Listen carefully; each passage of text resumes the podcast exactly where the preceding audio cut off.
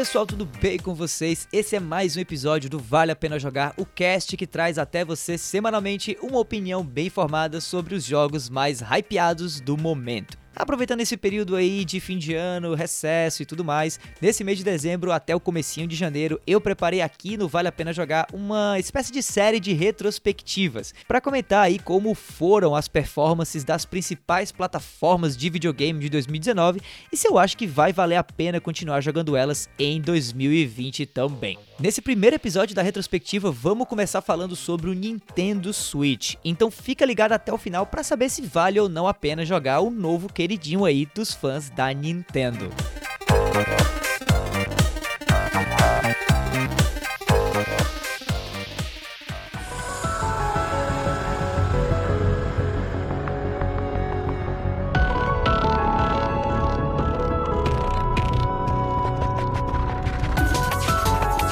Olha, é inegável que 2019 foi um ano excelente para a Nintendo e é claro para o Nintendo Switch também. Foi em 2019 que a Nintendo conseguiu para mim consolidar a noção de que o Switch, mesmo não sendo tão poderoso quanto a concorrência, pode brigar de igual para igual com o PlayStation 4 e o Xbox One em alguns aspectos coisa que nem o fã mais otimista da Nintendo achava que poderia ser verdade antes do lançamento do console por conta da tragédia que foi aí a trajetória do console principal anterior da empresa, o Wii U, que inclusive graças a Deus virou um fantasma do passado aí e pouca gente sequer lembra de que ele de fato existiu.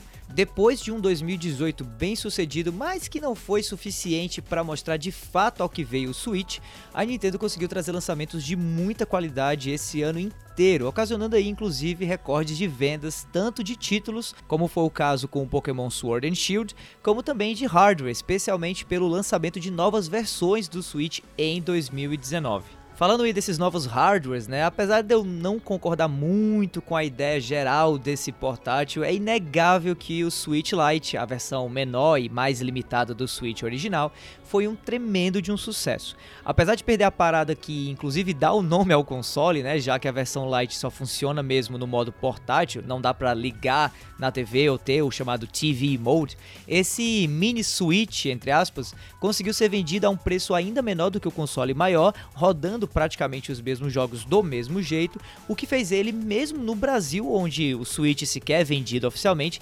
aumentar a quantidade de gente com um Switch, ou pelo menos uma versão do Nintendo Switch em mãos. Vale dizer também que em 2019 a gente teve a primeira reedição do Switch original, vendido agora basicamente como o Switch normal, que trouxe um acréscimo no tempo de duração da bateria e algumas melhorias aí em relação aos Joy-Cons que estavam apresentando um problema onde depois de um certo tempo eles ganhavam vida própria, pelo menos os analógicos se mexiam sozinhos. Ficou conhecido inclusive como Joy-Con Drift essa problemática e existe ainda hoje em alguns Switches comprados antes dessa reconstrução, digamos assim, dessa reedição do Switch original. Uma dica para quem está comprando, inclusive, agora o seu novo Switch é identificar o Switch é, versão atualizada, digamos assim, pela caixa vermelha em que ele vem. Os Switches antigos têm uma caixa onde predominantemente é, o que rola são cores mais mais esbranquiçadas, mais pro branco. E esse Switch novo, essa reedição, tem uma caixa predominantemente vermelha. É assim que você identifica a diferença dessa reedição, já que visualmente falando, esse Switch novo e o original são basicamente idênticos. Outra mudança que fez 2019 ser um bom ano para esse console foi a morte do seu primo portátil. Até esse ano, a Nintendo mantinha suas equipes de desenvolvimento de games divididas entre os lançamentos para o Nintendo Switch e os lançamentos para o Nintendo 3DS, que veio antes do Nintendo Switch e que, pelo menos na era do Wii U, uh, dividia a atenção do público e da própria Nintendo. Apesar de não estar tá oficialmente morto, a Nintendo passou a focar esse ano todos os seus títulos próprios, né, todo o desenvolvimento desses títulos no Nintendo Switch, deixando o Nintendo 3DS apenas com lançamentos de empresas terceiras, né, o que a gente chama de de third parties, que estão lançando aqui e acolá um ou outro jogo para o Nintendo 3DS, mas o grosso dos lançamentos produzidos pela própria Nintendo agora vão ficar para o Nintendo Switch a partir de 2019, o que para mim é Ótimo, porque você tem uma plataforma no Nintendo Switch que funciona tanto de maneira portátil como como um console caseiro normal, sem necessitar, digamos assim, você fã de jogos da Nintendo, é, ter que comprar dois consoles diferentes, um portátil e um caseiro, como foi na época do Wii U.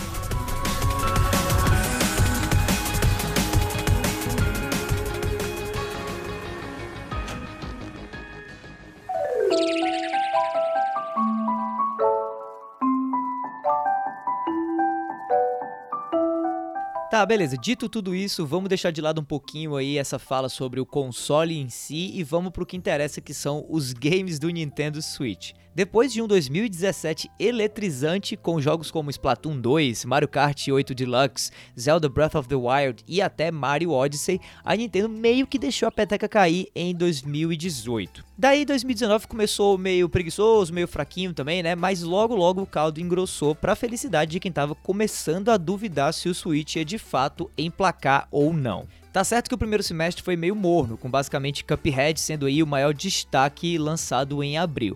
Mas meu amigo, de junho até dezembro foi só alegria. Teve de cara Zelda Cadence of Hyrule e Super Mario Maker 2 em junho. Dois jogaços, especialmente Cadence of Hyrule, que para mim foi um dos melhores indies, entre aspas, de 2019 tanto pela sua jogabilidade toda ritmada e tal, emprestada aí do indie Crypt of the Necrodancer, como também pela união perfeita desse indie com o universo de The Legend of Zelda. O que parecia ser um spin-off meio estranho, digamos assim, virou mais um para a lista enorme de ótimos games da franquia Zelda disponíveis em consoles da Nintendo. Olhando agora para julho e agosto, esses dois meses trouxeram outras duas joias que foram Astro Chain da Platinum, criadora de Bayonetta e tal, e também Fire Emblem Three Houses. Sobre esse novo Fire Emblem, ele é um desses exemplos da decisão acertada da Nintendo em deixar o 3DS de lado em prol do Switch. Esse seria facilmente um game que teria saído no 3DS há tempos atrás, numa época que o portátil e o console caseiro da Nintendo disputavam os melhores jogos. Tendo saído no Switch, Fire Emblem ganhou ainda mais destaque, virando não só uma das melhores franquias de RPG do 3DS, como também agora do Nintendo Switch, com esse Three Houses aí lançado esse ano que inclusive ganhou o prêmio de melhor game de estratégia de 2019 no The Game Awards. Dito tudo isso, olha meu amigo, se junho, julho e agosto foram bons para quem tava com o Switch nas mãos, setembro, outubro e novembro foi sinceramente um absurdo. Sério, chegou a me doer a cabeça e o bolso também, né? De tanta opção de jogo bom que saiu nesses meses aí. Você duvida? Então segura essa lista: Link's Awakening, Luigi's Mansion 3, Pokémon Sword and Shield e de quebra a edição para Switch de Dragon Quest XI, que já havia sido lançado nos outros consoles e plataformas, mas que, segundo muita gente da indústria, teve no Nintendo Switch a sua melhor versão, ou digamos assim, a sua versão definitiva. Cara, só jogão esses aí que eu mencionei agora que saíram em setembro, outubro e novembro de 2019. Especialmente, na minha opinião, Luigi's Mansion 3, que para mim foi de longe aí o melhor jogo da Nintendo esse ano. Sério mesmo. Inclusive, eu até gravei um episódio do Vale a Pena Jogar sobre Luigi's Mansion 3 que tá aqui no feed desse podcast. Dá uma olhadinha lá se você ainda não olhou, porque vale a pena demais ouvir o que eu tenho a dizer sobre esse game. Mas spoilers, eu indico demais você comprar Luigi's Mansion 3 se você ainda não comprou e tem um Nintendo Switch, tá?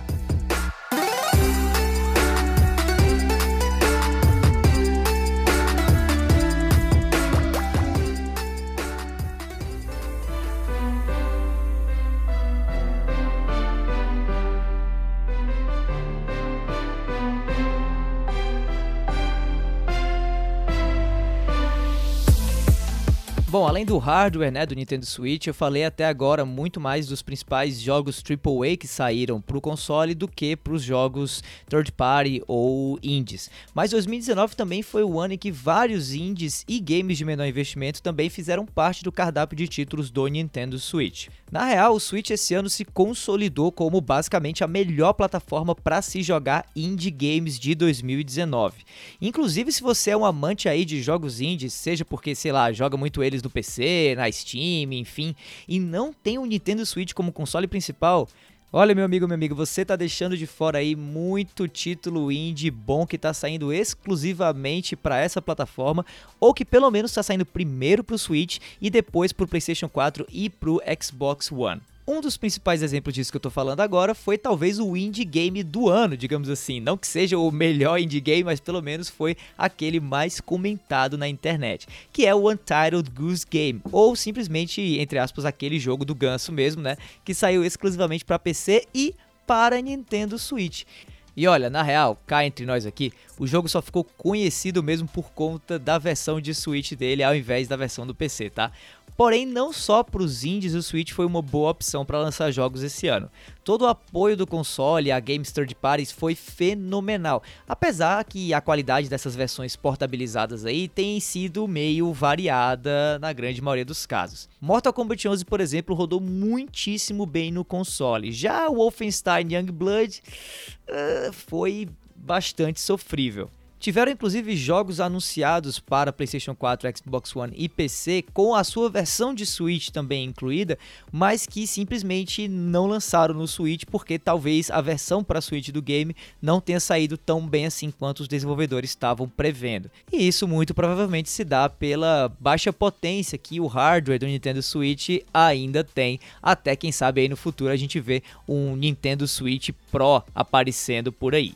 Falando nisso, teve até versão para Switch de Overwatch, um dos jogos de tiro mais famosos e competitivos dos últimos anos. E olha, se você não se incomodar com o analógico dos Joy-Cons e com a diminuição de frame rate de 60 para 30 dessa versão aí do game, Overwatch para o Switch roda ok, o que é suficiente para muito viciado no game, incluindo eu, tá? Dito isso, ainda não dá para dizer que o Switch tem as mesmas opções de jogos como o PlayStation 4 e o Xbox One tem, mas sem dúvida nenhuma é possível imaginar que tudo que sai para esses consoles mais potentes podendo eventualmente sair para o Switch também. Isso pelo menos enquanto o PlayStation 5 e o novo Xbox não são lançados, né? Quando isso acontecer, aí realmente vai ficar difícil trazer qualquer um dos jogos que vão rodar nesses novos consoles super mega potentes pro pobre Nintendo Switch que a gente tem agora. No fim das contas, rodar games de terceiros no Switch depende muito aí de quanto você se incomoda com games em relação à resolução e gráficos menos desenvolvidos do que em outras plataformas. Eu particularmente me incomodo muito pouco, então quando eu olho uma versão de The Witcher, por exemplo, rodando no PC ou no PlayStation 4 e rodando no Switch, apesar de que dá para notar bastante a diferença entre essas versões, eu sempre penso que pelo menos no Switch eu vou poder levar esse game para onde eu quiser, e isso acaba vencendo digamos assim, um argumento de para onde eu vou comprar, né, para qual versão eu vou comprar esse game que eu tô querendo jogar. Especialmente no meu caso, que acaba viajando muito e eu tô sempre fora de casa, então um console que ande comigo e que rode os principais jogos que estão saindo agora vai ser sempre a melhor opção, independente da qualidade gráfica que ele vai ter. Mas obviamente que eu estou falando isso de uma posição privilegiada de ter a grande maioria dos consoles atuais, né? Muita gente não tem esse mesmo privilégio e por conta disso o Nintendo Switch ajuda muito, dando a essas pessoas a possibilidade de jogar os jogos relativamente mais pesados e mais robustos, digamos assim, que estão saindo agora, em um console relativamente pouco potente e muito portátil.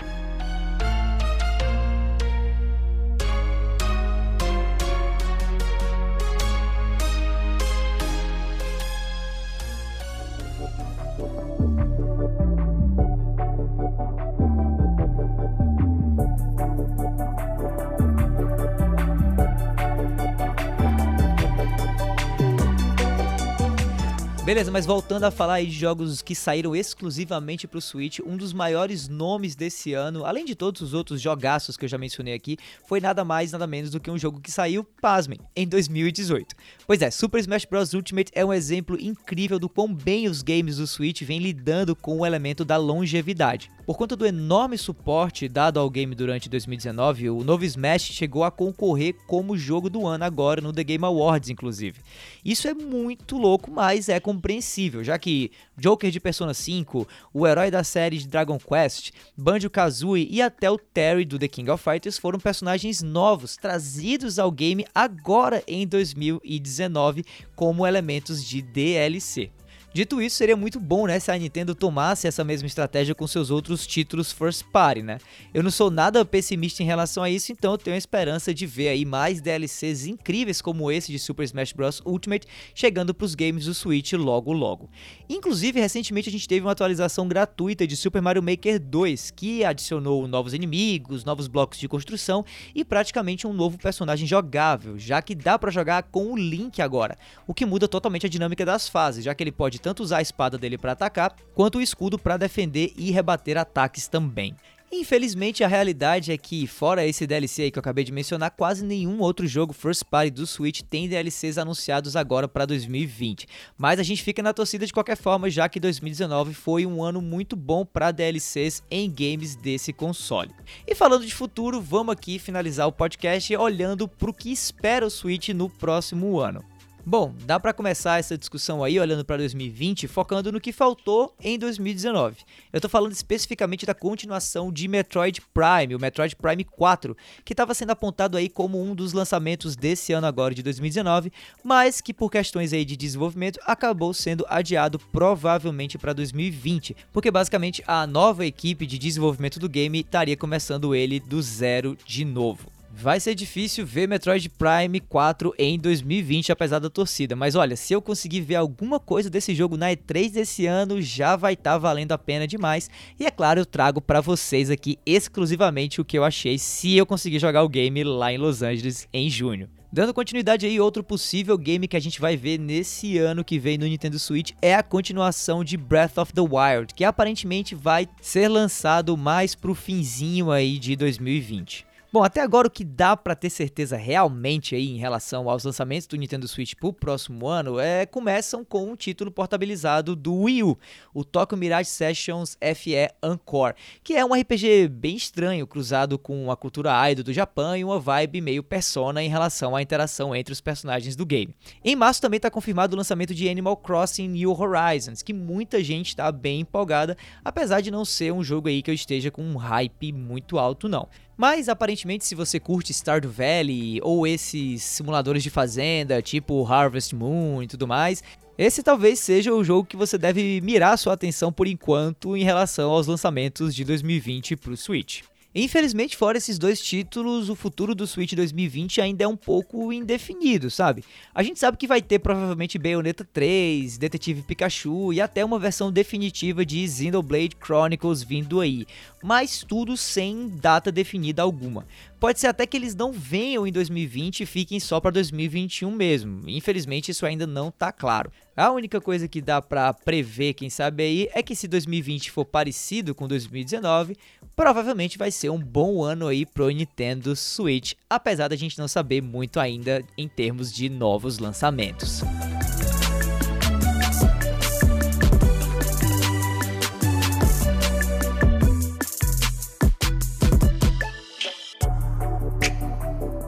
Bom, pessoal, esse foi mais um Vale a Pena Jogar. Se você gostou, assina o feed e fica ligado que na semana que vem tem mais dessa série de retrospectivas com as melhores plataformas de 2019 e também sobre o que eu acho em relação a se vale a pena ou não jogá-las em 2020 também. Aproveita também para me seguir nas redes sociais no arroba davidobacon e mandar um salve aí com as tuas opiniões sobre o que você achou desse episódio ou de outros aí que você tem ouvido do cast.